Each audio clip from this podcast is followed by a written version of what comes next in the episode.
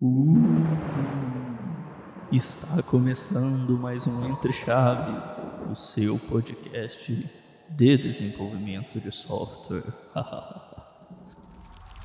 Não tem condição. Pô, velho, tu me quebrou muito agora. Me quebrou esse U aí, velho. Pô, esse homem me quebrou muito.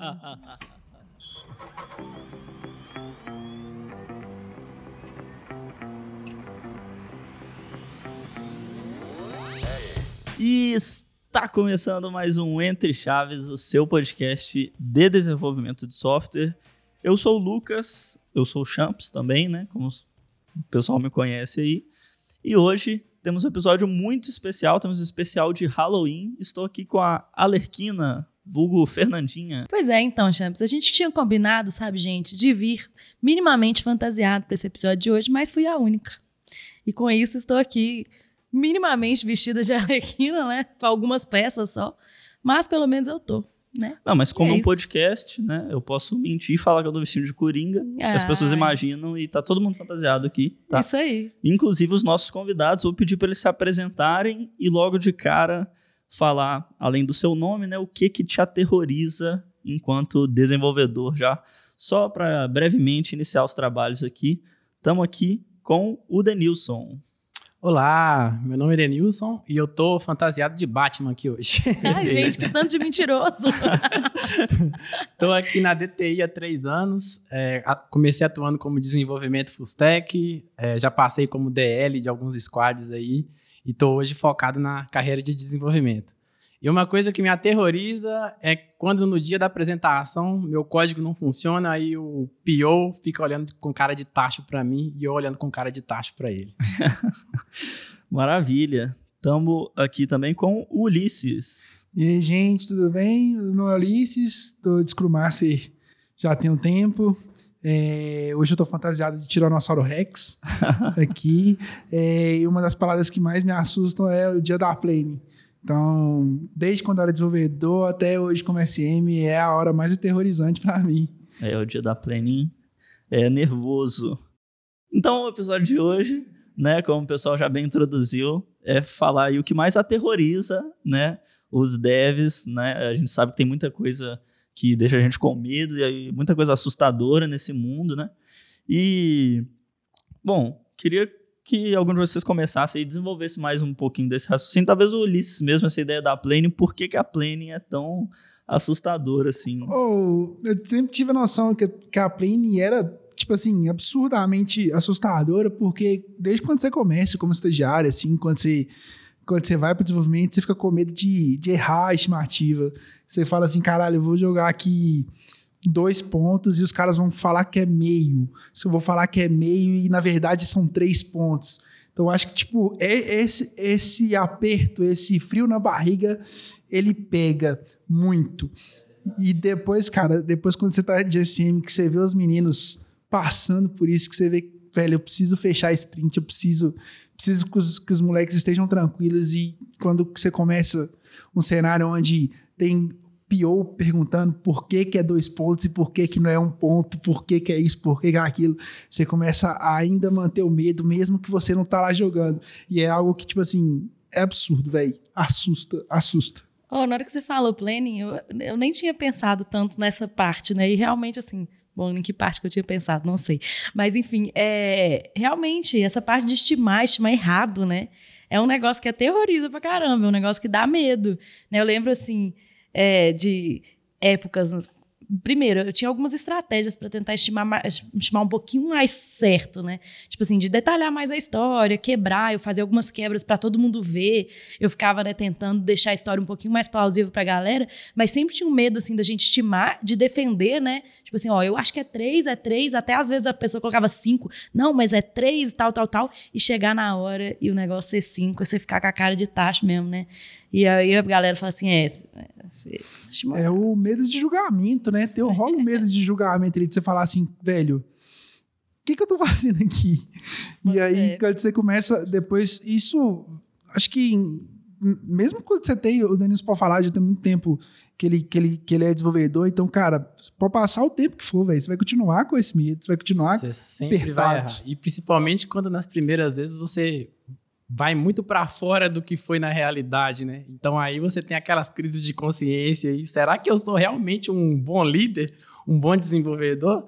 Em alguns casos, essa estimativa que a gente usa no começo é até uma arma usada no, pelo cliente no futuro para utilizar isso como uma data forte, né?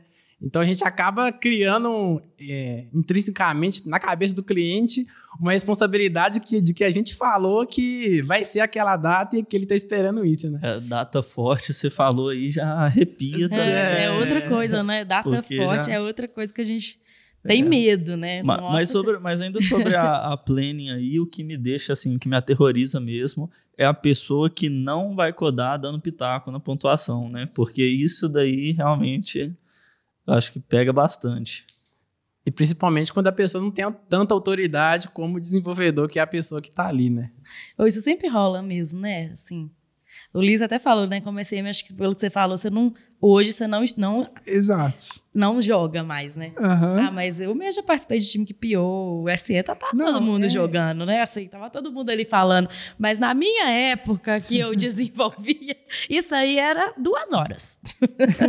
Só, não. É uma parada que eu custei ainda, custa ainda a tirar um pouco de mim como SM. Porque você fala assim, velho, hum, não sei. É, a chance de você falar lá, na minha época, é, É, grande. a frase na minha época é, mas, mas realmente acontece muito. Eu acho que, inclusive, quando o PO tá, tá envolvido, acho que o PO, muitas vezes, o PO pode até questionar algumas coisas, e isso gera uma ansiedade até, e o medo no próprio desenvolvedor. Tipo, o desenvolvedor fala assim, velho, será que eu tô jogando certo? Por uma pressão que, cara, o desenvolvedor devia saber que, velho, aquele ambiente é um ambiente seguro. Ele sabe que ele pode jogar, e se for jogar, e se for justificado, velho, azar. É, você tocou no ponto principal, eu acho, apesar da gente estar falando aí que realmente acontece e tal. O principal é a pessoa saber e ficar tranquila de que ela tá ali para errar mesmo, se for o caso, e para discutir e, e aprender ali o, o quanto que é o ideal de ser pontuado. E a pessoa, mesmo menos experiente, tem que entrar, colocar ali a pontuação, definir ali a dada a opinião dela, né, o que, que ela defende, e defender isso também, não aceitar, assim, de cara, né, só porque a outra pessoa deu uma nota é, diferente da sua e ela é mais experiente, tem muita gente que já acata, né, fala, ah, não, não, não, concordo, concordo, pode pôr. Você Mas, pô, de- defende, defende sua opinião aí, vê se realmente faz sentido, às vezes você tá certo, já, já parou pra pensar que você pode estar... Exato. tá Você certo. você tocou num ótimo ponto, porque aí faz ligação direta do medo do, da parte do SM. Porque se você pega, por exemplo, um desenvolvedor que ele é menos experiente, e aí, vamos supor, é uma história de dois pontos. E aí é- são dois pontos. O desenvolvedor menos experiente fala que é dois, porém o que já fez aquilo fala que é meio, por exemplo. O desenvolvedor menos experiente tende a acatar, sem discutir, o que o, o, o desenvolvedor marciano falou. E é um cenário que, tipo assim, cara, você tem que ir por você. Você tem que ir no pior cenário possível. O pior cenário possível é o desenvolvedor menos experiente fazer, sabe? Tipo, É, isso aí é importante também, né? Porque não pode ter essa subjetividade na hora de julgar a história. Não é a complexidade da história que você está votando para o desenvolvedor X, né? É no geral. Então, É, isso é até a própria, a própria estratégia, né, de jogar planning ser com pontos, né, com esforço, com tamanho, acaba dando uma mitigada aí nessa- nesses pontos, assim. Mas realmente a planning, né, tá aprovado como um medo aí dos devs.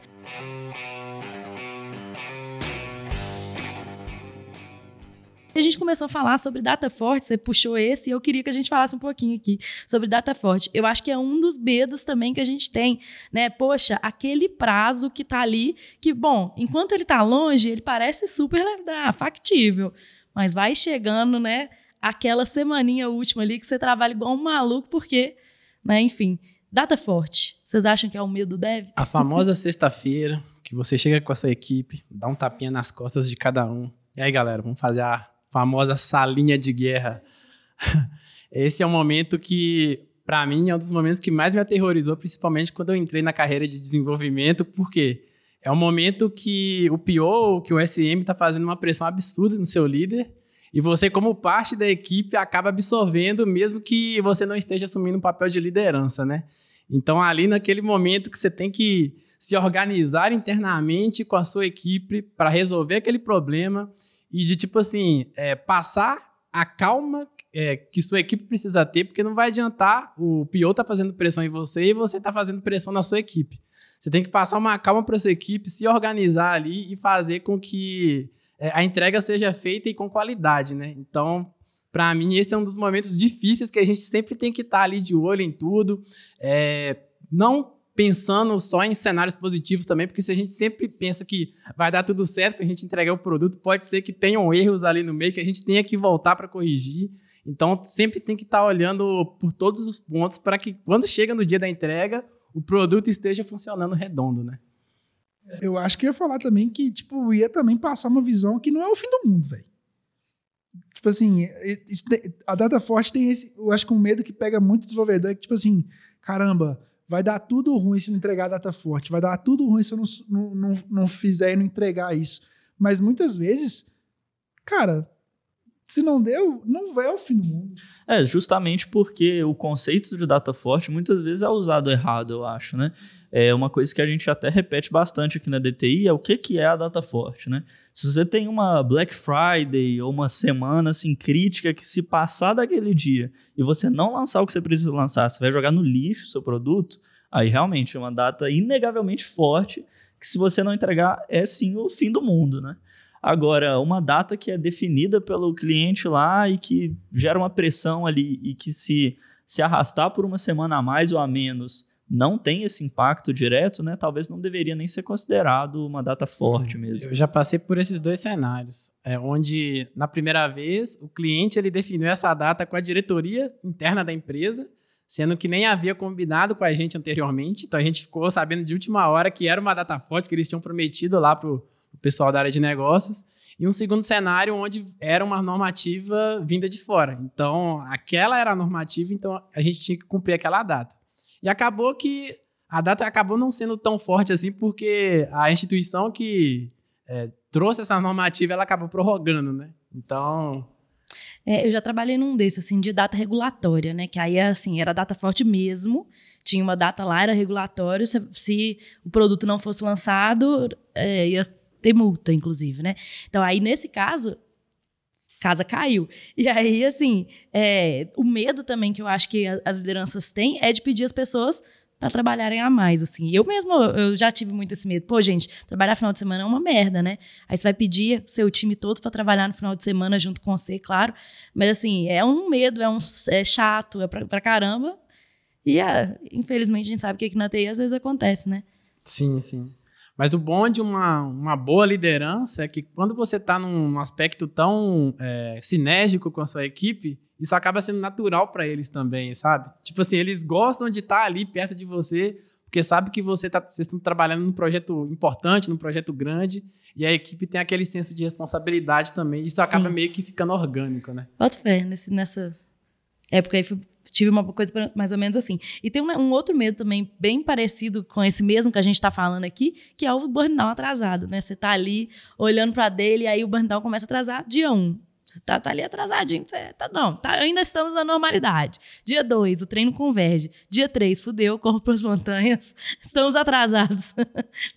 Esse é o medo tem também. O, tem o famoso burn down mega rampa, né? Que ele, ele começa bem estável, assim, vai descendo, e depois ele, ele sobe. sobe, né? Você não entende não sabe, nada. Não entende né? o que aconteceu, ele subiu, entrou coisa no meio. E o burn é... down planalto, que é aquele que não desce.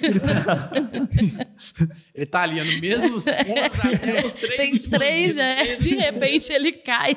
O Ninguém que que entendeu nada. Fez durante a semana. A galera tava dormindo, né? Que tava rolando. E é isso aí pro SM, aí pro, pro Ulisses, deve ser um terror. Você começa a olhar e... Você... É porque tem sempre o estágio da esperança, né? Igual a Fernandinha falou, o primeiro dia isso, te... isso vai voltar. O segundo dia, putz, não tá voltando. Aí quando você é o terceiro dia, você fala assim, velho, o que, que eu vou fazer agora? Eu acho que é muito disso. Tipo, primeiro estágio de esperança. Velho, o burnout desandou, mas vai voltar. Eu confio no meu time. Aí, no Aí segundo, tem a aceitação. É. Seg... a gente tá falando de burn down, a gente tá falando de relacionamentos, o que, que a gente tá falando? É, o segundo. Estágios da aceitação. O segundo, o segundo é a aceitação, tipo assim, hum, não sei. Aí o terceiro é a negação. Putz, não é possível. Tem jeito, velho. Tem que voltar.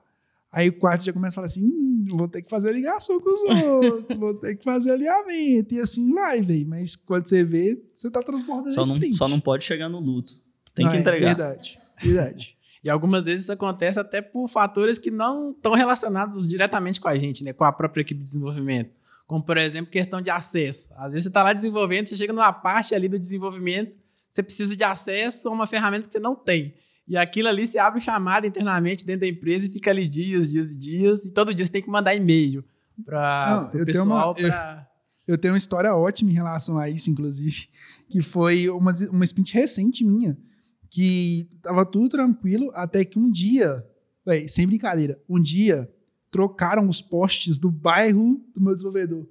Tipo assim, meu desenvolvedor simplesmente não trabalhou um dia. Cara, como é que eu explico isso? Cara, como que eu vou explicar? Sentar com o cliente e explicar, cara, putz, ficou um dia, o desenvolvedor ficou um dia fora porque trocaram os postes do bar dele. Pô, velho, é, são coisas extremamente externas que eu não posso evitar, velho. É, mas é, o papel do SM é ir lá e, e dar um gerador de energia para o deve. Me ensinaram isso. Tem que resolver. assim, é até engraçado, porque quando é um cenário que você tá. tem uma galera das, de cidades próximas, perfeito. Quando você tá num grande centro, perfeito. Só que o cara não tava num grande centro. Não era um lugar que o cara tinha acesso simplesmente a ir para um. É o trabalho remoto também é, hoje, exato. né? Não tá todo mundo no mesmo lugar, você corre esse risco, né? Mas eu, eu gostei da. Não sei se vocês querem comentar alguma coisa mais sobre isso ainda. Mas eu gostei da ideia de contar histórias de terror aí. Eu tenho uma história de terror de desenvolvimento muito boa também, que o pessoal do meu time na época que estiver ouvindo vai lembrar dessa história, que é a história do ticket fantasma, que a gente tinha lá uma solução que usava, usava filas. É, acho que era, era Event Hub mesmo que a gente usava, da Azure. Azure. É, e aí, no ambiente de desenvolvimento, tinha um ticket que aparecia na fila do nada e sumia. E aí, assim, um dia depois ele ia lá, aparecia de novo, travava a fila e sumia de novo. E a gente não conseguia, né, pegar esse ticket, consumir, tirar ele da fila de jeito nenhum. E na hora que mais ia atrapalhar, assim, um dia antes da review, era o momento que ele aparecia lá para travar toda a fila, o ticket fantasma. E assim, e aí foi escalando, né? Eu era estagiário na época, levei para o meu DL, tentando entender, e arquiteto, todo mundo tentando caçar ali o, né, o Ghostbusters do, do ticket. E o ticket ficou preso lá um tempo até ele sumir. Eu nem sei se a gente chegou a descobrir o, o motivo do, do ticket aparecer e desaparecer lá na, nas filas. Mas foi tenso essa, situação aí.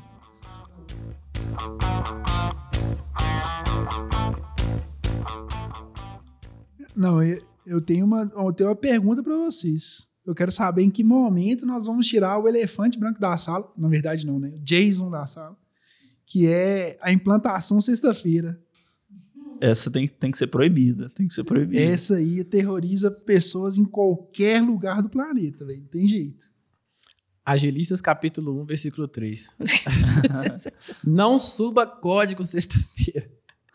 Não, não pode. Lá no meu time, inclusive, é, é regra mesmo, assim. É, não pode fazer release na sexta-feira, é só até quinta na semana. É regra do cliente, todo, todos os times têm que respeitar, senão é, é muito complicado até para você né, subir e fazer uma tratativa no final de semana de algo ali mais urgente. É, é perigoso, né? Não, não realmente não é, não é legal. A maioria dos clientes assim já tem essa essa norma mesmo, essa indicação de não subir nada na sexta-feira que você não vai trabalhar no sábado. então, é é seguir com isso aí, todo mundo vivendo bem. Esse é o famoso terror que não terroriza só deve, terroriza todo mundo, né? Todo mundo. Geral. Total. É, mas eu fico assim, vou criar só um contraponto em relação a isso, porque realmente, né, assim, é, se a gente não tem um bom processo de deploy, se a gente não, não consegue reagir rápido, realmente fazer deploy na sexta é horrível. Mas vocês não acham que a gente deveria ter um processo de deploy tão legal, tão bom, tão automático Sim. e tão frequente que deveria ser normal fazer um deploy na sexta e a gente conseguir corrigir as coisas, inclusive, sei lá, fiz deploy 18 e eu consigo corrigir 18 e 1. Sabe assim? É, claro que isso é muito é utópico, né? Ideal. É utópico pra caramba, uhum. mas ah, para mim era isso que a gente eu Deveria acho, almejar. Eu acho, inclusive, até, até completando isso, eu acho que devia ser uma parada desmistificada. Porque, tipo assim, eu acho que muito, muito de alguns times, e até tipo, em, cenários, em cenários que eu não posso subir, perfeito. Não posso subir sexta e, boas. Mas, tipo, em cenários que, que, que, a, que a time está desenvolvendo na sexta, que, que gera uma release na sexta e que faz uma implantação na sexta que, por, porventura, deu algum errado, tipo, o time tem medo. O time fala assim, velho, Hum, não sei, porque por causa desse mito, tipo assim, cara, na sexta-feira vai dar ruim, na sexta-feira É, eu vou ficar, e na sexta-feira não tem jeito. É, exatamente. É, é por, por experiência própria, né? Ninguém Exato. não criou-se isso porque é, alguém tirou do sovaco, né? Mas é por experiência Uhum. própria. A galera de, que já teve que trabalhar muito no final de semana que, que teve, né? Esse, chegou nesse momento, né? Se a gente tem um, um CI/CD maduro o É, suficiente, aí. você nem se preocupa mais com release, porque é tão natural que só é, acontece. que sobe, né? é, exatamente. Mas tem algumas situações, acho que Você tem um grande trunk parte dos times, você né? realmente né, faz um, um deploy sob demanda, né? é, grande parte dos times lida com o monstro do Frankenstein, que no meu caso lá é o código legado. Que aí você tem uma pipeline que não vai ser rápido, não vai ser tranquilo Exato. de você corrigir se você subir ali. Então, assim. Até para fazer rollback demora. né? Demora, demora. Se você sobe e precisa fazer uma correção de um bug ali, mesmo que seja simples, questão de código, até você comitar, fazer o, o match, as políticas de aprovação, e aí rodar um build, fazer a release, e conferir se subiu direitinho.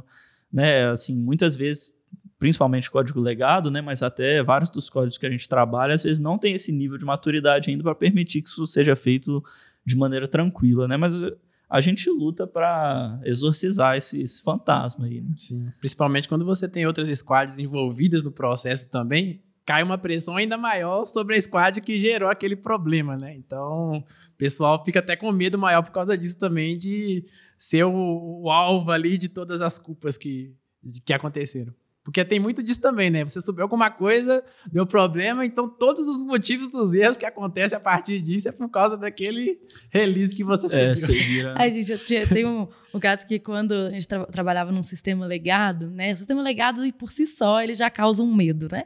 E aí você tinha todo esse rolê de, ah, não, tem, não tinha tantos testes automatizados, a cobertura de teste era baixa.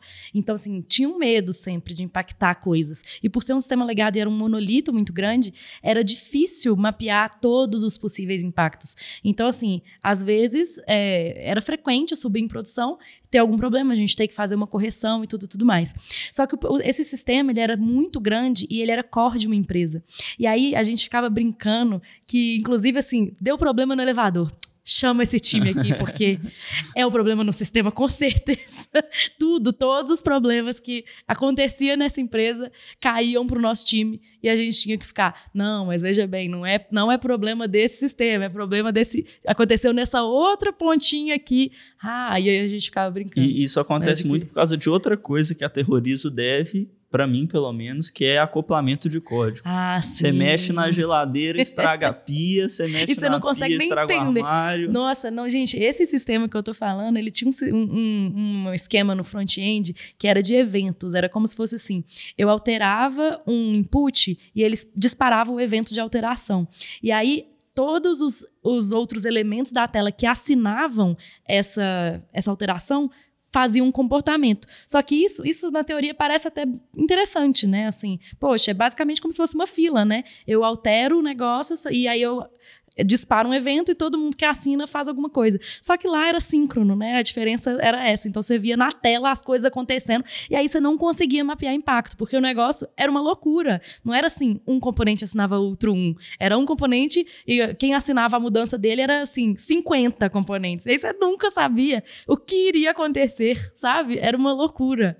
Então, realmente acoplamento de código. E assim, isso, essa solução foi criada justamente para evitar talvez um acoplamento, né?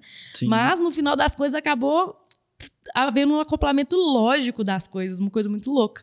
E virou essa zona total, enfim. Sim, eu brincava medo com o total. pessoal do meu squad que quando você mexe num código legado pela primeira vez é o seu ritual de passagem. Agora sim você é um desenvolvedor. Porque ali você tem que entender, entrar na mente da pessoa que desenvolveu naquela época, tentar raciocinar o que, que ela estava pensando e ainda fazer a sua manutenção e conseguir fazer o teste de acordo com aquilo que você, que você mexeu. Passando pelo fluxo todo sem saber como que é o fluxo todo. Então é, é muito difícil. E um passo antes disso também é quando você não tem uma documentação de instalação e execução desse sistema legado. É uma bíblia que você tem que, à medida que você vai eh, catando os pontos ali, você vai criando a documentação e vai fazendo. Eu já cheguei, eu acho que ia demorar quase uma semana para conseguir fazer um sistema rodar na minha máquina, porque não tinha documentação, e aí eu ia fazendo a documentação e perguntando às pessoas que já mexeram alguma vez, para ver que DLL que usa, qual parte que eu coloco aonde para conseguir rodar. Mas foi um Deus nos acuda. No final sabe? das contas, você tem que dar três pulinhos, duas rodadinhas É, e tá. que abre o negócio funcionar. né? Tá na documentação lá. Você tem que dar um mortal pra trás. É, do volta pra trás. Fecha um olho. Resolve sair de casa hoje, senão já não vai dar certo. É, mas essa falta de documentação eu ia comentar também que é realmente muito complicado. A gente fez um episódio recente sobre código legado, né?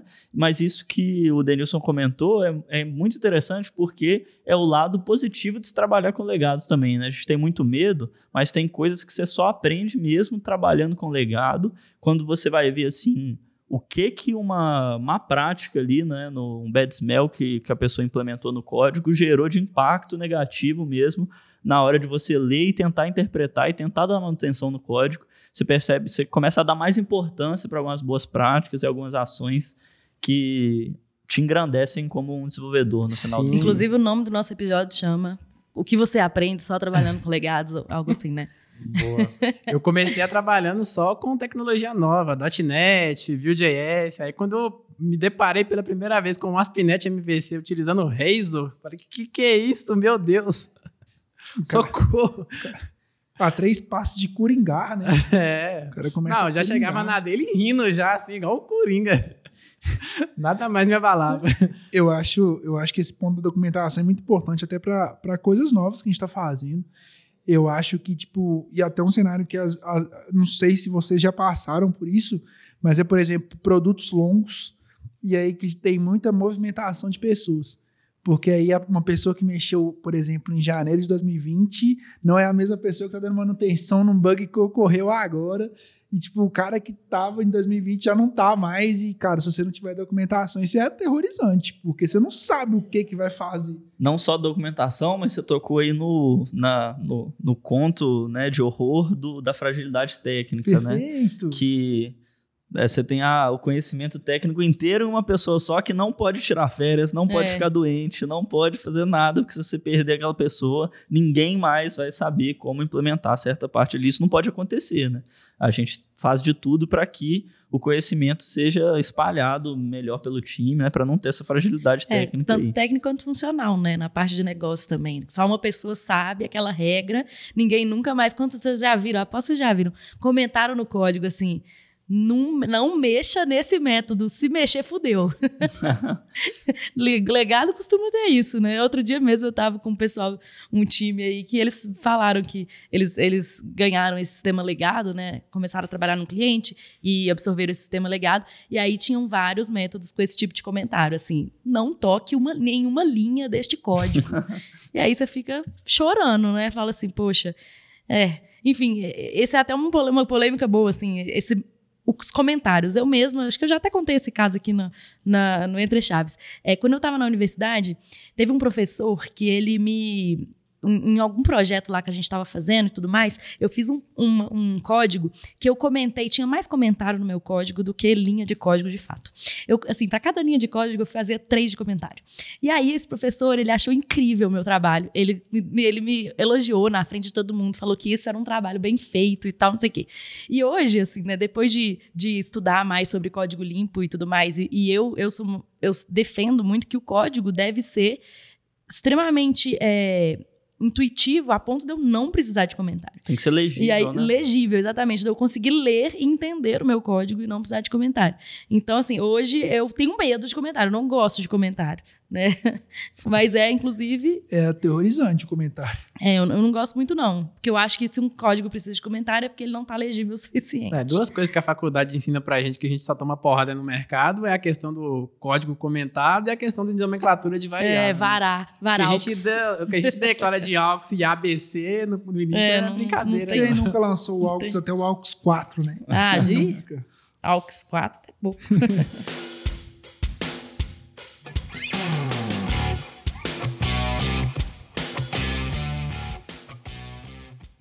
Falando em comentário também, famoso comentário do pull request, né? Modificação, alteração. Nossa, e- Alteração. é, dá, dá nome para ajuste, ajuste. Esse sempre rola. Ajuste. Ajustes finais. Ajustes finais, finais, finais. número Nunca é o dois. final. Esses nomes de commit, de inscrição, assim, é uma coisa que às vezes a galera pode estar assim brilhante em tudo, mas não presta atenção no nome do commit, ou pelo menos fazer um micro commit, né, pegar cada parte do que você fez ali e comitar separado. Não, a pessoa coloca tudo em um pacote só e, e, E, aí coloca manda como ajustes. Como que você é. traqueia depois, né? O que, que Normalmente mudou você nesse, faz a lambança nessa release? toda. É. Você faz a lambança toda e uma parte já tinha feito certo, só que você mexeu lá de novo, não funciona mais, você não consegue nem a primeira parte que você tinha feito certo achar onde que tava mais pra, É. pra conseguir subir. Como E- que rastreia? E mal você sabe que daqui a cinco anos, esse mesmo commit que você colocou um nome ruim vai ser o pesadelo de um desenvolvedor que vai estar dando manutenção no seu código Talvez legado. até você mesmo. Talvez, até, talvez até você mesmo. Ou até, ou até mesmo gera um outro, um dos outros horrores que já aconteceram comigo, não sei se com vocês, que é o do famoso bug fantasma, né? Que o bug fantasma é aquele que só a pessoa consegue replicar e você não consegue de jeito nenhum. É, o na minha máquina Ou, funciona, é, né? ou só em produção acontece, nos outros ambientes nunca acontece. Né? Exatamente. Orar pro bug nunca mais aparecer e sumir das nossas vidas, mas isso não acontece, É, infelizmente. tem, tem aquele bug que a- tá acontecendo, tá te tirando o dia ali pra você tentar resolver, e aí você chama alguém pra mostrar, ele passa Ele a funcionar para normal. Aí você amarra a pessoa debaixo da sua mesa, né, pra, pra continuar funcionando. Mas estava aqui agora. É, ou então, né, a pessoa. Isso acontece também, né? A pessoa acha o bug, aí você vai lá, tenta corrigir, vai tentando corrigir. Aí depois ela fala: Olha, que bom que você corrigiu o bug. Isso é tipo. Mas eu não fiz nada. O que, que você fez? É, Nada. Nada. Só dá um beleza. Sextou. que bom que corrigiu. Ô, gente, eu queria um outro, um outro medo, assim, agora que eu tenho muito, né? É, talvez pelos papéis que eu faço mais. Eu queria ver com vocês se vocês têm, que é de ficar desatualizada, de não saber sobre as tecnologias atuais, mais atuais. Eu morro de medo disso. E eu aí? tenho medo de não saber o suficiente. Aquela velha crise de a síndrome do impostor, de tipo, velho, eu já devia estar sabendo isso, por que, que eu não sei? É, sempre quando surge uma nova tecnologia, às vezes bate essa, essa impressão, né? De Uhum. de estar querendo ler ali, de estar querendo entender. Mas aí eu dou um passo atrás e penso novamente se isso tá meio que relacionado ao meu projeto, sabe? Isso vai me impactar, tipo, daqui dois meses eu vou ter que fazer essa migração? Se sim, então eu acho que já é interessante já começar a entender, né? Se não, eu acho que deixando para um momento, segundo momento que você tá mais de boa, tá mais suave ali para ler e aprender, eu acho que é uma boa, mas tenta colocar como prioridade se isso vai te impactar algum dia, é o que eu tento fazer. Porque é, É. muita coisa, é muita coisa. A gente nunca vai estar 100% atualizado, né? Eu já defendi em outros episódios que é importante, né, mesmo você ter uma base de conhecimento, né, forte, né, de boas práticas de código, de lógica, de programação, que para você entender ali as tecnologias que vão surgindo, as novas práticas, fica mais fácil. Mas sempre rola esse medo de surgir ali um termo que você nunca ouviu falar, alguém comenta, Aham. você fala, nossa, será que era pra eu estar sabendo isso daqui? eu não tô e sabendo pior, ainda. E a pessoa ainda pergunta pra você assim: como assim você não sabe? Como assim, né? Todo mundo Se conhece. fosse algo normal, você fala assim, cara, como assim, mano? Total. Você- tipo assim, aconteceu no lançamento, uma release ontem. Aí, É. como assim você não sabe hoje, meio-dia? Tipo assim, pô, pera, cara, calma. É tudo muito rápido no mundo da tecnologia. Exato. E tem esse problema também, né? Assim, não, não problema, mas uma coisa que acontece muito é que um dia depois do lançamento já tem especialista. Exato. Você, você não nem conhece ainda É. e já tem a galera que é profissional, Já especialista, três anos de vídeo. YouTube já a É. respeito. Exatamente. Ah, isso aí, né? Os especialistas do TikTok, isso aí tem vários. É, sempre né? surge um novo todo dia. Eu Mas tenho agora, muito- aproveitando que a gente está nessa sessão, né, terapia aqui, eu vou falar também que, inclusive, esse tema, né, de estar desatualizado, de ouvir termo que, termos que eu- eu não conheço, eu tinha muito medo, inclusive, na gravação do Entre Chaves, de pessoas virem, virem aqui e falarem sobre temas que eu não conheço, ou expressões que eu não conheço.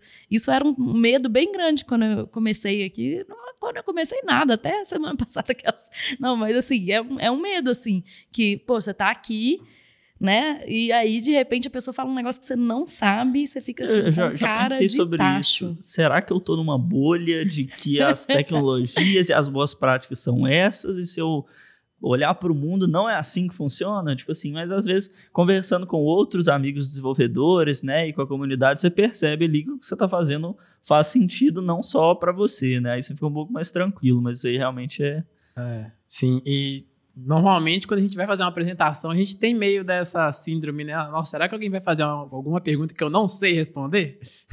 É muito. Você fica muito preso naquilo e às vezes você fala, velho, não sei. Vou pesquisar aqui, me deixa seu e-mail comigo que a gente troca uma ideia depois a respeito, sabe? Total, momento... total. A gente não precisa saber tudo, né, no Exato. final das contas. Mas recentemente eu participei de uma mesa redonda lá no Agile Brasil, no evento né, de, de, agilidade. Presente, eu estava presente. Inclusive, o Ulisses estava presente. E eu, eu tava morta de medo justamente disso, assim, de chegar alguém e fazer uma pergunta que eu não tinha nenhuma ideia sobre o tema, sabe? E assim, nossa, eu estudei, estudei e fiquei lá, assim, morrendo de medo até o momento de acabar. Eu acho e aconteceu? que eu consegui. Não. Eu, assim, acho que não, assim, né? Eu acho que eu consegui me virar bem. Mas sempre rola esse medo, assim, de realmente você estar tá numa apresentação e de alguém fazer uma pergunta. Eu acho que quando eu faço apresentação mesmo, eu tenho menos, porque o conteúdo está muito. É, tá, tá dentro de uma caixa. E eu tenho menos medo de falar assim, pô, não sei isso, vou pesquisar e depois a gente troca uma ideia. Mas numa mesa redonda, o que o objetivo é discutir, né? Eu tenho um pouquinho mais de medo. É, mas realmente. Vou, vou confidenciar aqui um fato que a Fernanda estava morrendo de medo. Ela falava comigo assim, Uli, eu estou morrendo de medo, eu não sei o que vai acontecer, será que eu estou preparada? E a visão que eu tenho da Fê é que, tipo, ela tá sempre preparada. Então... Ah, gente, é isso. Olha então, aí. com isso, a gente finaliza a brincadeira. Ai, gente, code review, vocês já tiveram medo Nossa. de alguém revisar seu código? Nossa, total. Total. Eu, eu acho que esse, essa questão do code review tá um pouco relacionado com o último, assim, porque acaba que você assumir que você não sabe um monte de coisa, né? E ter a uhum. humildade de falar assim, olha, não sei, me, me, explica. E também no code review falar assim, ó, realmente tem muita coisa para melhorar aqui. É, é, o que faz parte de te construir como um profissional melhor, né? Então, assim, o code review é, é o que aterroriza, mas pior do que ficar aterrorizado é você é, não reconhecer seus erros, não aprender com seus erros ali, ou então. Ou ficar evitando, né? De, é, ou, enfim. Ou então né, ver algum termo, alguma coisa que você não conhece e não se manifestar, falar, não, não sei, me, me ajuda, me explica. Não se manifestar nessas situações é, é pior. Sim, no começo eu tinha muito medo de explicar o que, que eu tinha feito no meu código. Porque, tipo assim, às vezes, a gente, quando é mais júnior, assim, a gente só vai utilizando as bibliotecas e vai colocando e vai tentando chegar no objetivo final, que é ter a tarefa concluída, né? E aí, quando o meu DL me questionava, mas por que você usou isso? Aí eu falava, ah, não sei. Não sei. E aí, às vezes, isso me deixava um pouco inseguro, sabe? Mas aí, com o tempo, depois ele sempre me explicava que, tipo, ele me fazia esse questionamento para me provocar. E aí ele me dava uma alternativa melhor. E aí eu fui aprendendo a respeito disso e fui passando para outras pessoas também. Essa, é, é, essa forma de pensar de que o code review não é uma forma de colocar ali no meio de sentar o chicote. É uma forma de você aprender a melhorar o seu código cada dia mais. Né? E também de ensinar outras pessoas. Quando você senta com uma, um outro desenvolvedor e explica seu código para ele, é, você tem uma visão diferente da dele que pode agregar, agregar para ele também, né? É, eu acho que, inclusive, essa parte de segurança passa muito da pessoa que está fazendo o seu código review. Porque muitas vezes a própria pessoa te passa insegurança, do ponto de vista, tipo assim, não, isso aqui tá errado. Tipo, a forma de falar, a forma de comunicar, eu acho que isso também passa uma insegurança é, tem que ter um cara, cuidado, sabe? Né? E aí, tipo, muitas vezes, eu até mesmo eu fazendo code review com alguém, eu aprendi coisas novas. Tipo assim, eu, aprendi com a pessoa que tava me mostrando o código que ela fez. Eu falei assim, Isso acontece muito. Velho, é. como assim? Eu não, não tinha pensado nisso. Olha que lógica bacana. E muito se perde porque a pessoa entra no nível do tipo assim, eu estou aqui para julgar, entre aspas, o seu código. E não, cara, não é, é assim. Mas isso é interessante. Pensei que agora nisso. É nossa profissão, né, digamos assim, de desenvolvedor, é uma das poucas que você coloca o seu trabalho sob julgamento de outras pessoas ali, justamente para ser avaliado, criticado, sabatinado ali, né? É, nas outras profissões isso não é tão comum, né? É até uma vantagem assim da, da profissão do desenvolvedor para a gente evoluir, não? Não sei, preciso pensar. Como, assim, se você é professor, por exemplo, você está colocando seu trabalho o tempo inteiro também para ser sabatinado pelos seus alunos. Será? Não sei se, não É. sei se, não sei se é a mesma Se coisa. você escreve um livro, você está colocando seu trabalho. Se você é apaixonado pelos outros. No próximo Se você, é, episódio. at- se você é at- ator ou atriz, você está colocando seu trabalho para você ser apaixonado pelos outros. mas, Se mas você é você vai artista fazer de um, qualquer dimensão, você está se colocando seu trabalho para ser Mas será que você vai fazer um PR, entendeu? Do seu trabalho recusar? e você vai se juntar com outra pessoa que vai analisar ali ponto a ponto e te falar o que que tá certo, o que que não tá. Não sei. Preciso me pensar mais parece nisso. um, Não sei. um julgamento mais crítico. Aí o pessoal da área de TI, o pessoal tem meio que uma tara, né? Pra apontar defeito no código dos outros. Então isso é muito. É, é bom e às vezes também é ruim, que pode ser que você, se- ao, ao invés de você receber uma crítica construtiva, você receba uma crítica destrutiva, né? Pra destruir o seu trabalho. Sem mesmo a pessoa conhecer o seu trabalho ali de forma mais é, adentro, sabe?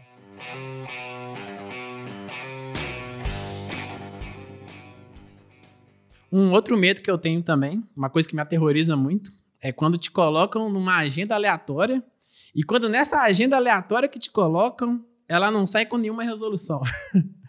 Isso é uma coisa que você perde uma, duas horas do seu dia ali, te colocam lá, você tem um desgaste para explicar coisas que nem é da sua alçada e ainda o pessoal sai sem nenhuma resolução com a resolução de vamos marcar uma próxima agenda para definir isso. E pra piorar, essa agenda é às 8 da manhã. Aí isso aí não, aí é o combo completo do, do terror. Às 5 da tarde também rola.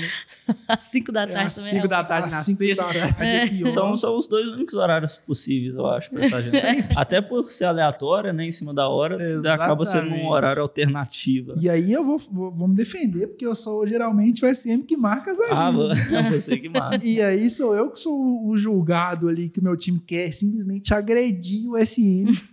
e aí acaba me fazendo nessa situação. Que muitas vezes acaba gerando uma reunião ali que possivelmente seria só um e-mail. E, mas estávamos todos presentes lá ao vivo. É, mas uma coisa que eu aprendi nessas reuniões é sempre escrever assim bem claro o objetivo, às vezes já na hora de marcar o qual que é o objetivo e mandar no chat da reunião no final assim a resposta, É, as porque ações, né? né, tem que ser uma relação direta. Se marcou uma reunião é porque tem um problema e se acabou a reunião é porque tem a resposta. Se, se não, tá, tá alguma coisa errada no meio do Sim, caminho. Exatamente. E a pessoa que marcou a reunião, ela tem que tomar cuidado para mediar aquilo, porque senão um vai falando, outro vai falando. Puxa um outro assunto, um vai do vai sul ver. pro norte, do leste para oeste, e ninguém foca no assunto principal, né? E esse aí me puxou um outro medo, que é dailies intermináveis. É, tem o pessoal lá do, do, de uns times que eu conheço fazem daily, que chama daily justamente porque dura o dia inteiro, né? a dele que vira um follow-up. Então é isso aí, pessoal. Espero que vocês tenham se identificado aí com alguns dos nossos medos aí, ou o que nos aterroriza enquanto desenvolvedores. Mandem para a gente também os, os medos de vocês aí no, no mundo do desenvolvimento. E nos vemos na próxima, né? Isso aí. Então, Valeu. até a próxima, galera. Tchau. Valeu, Até pessoal. mais. Uh.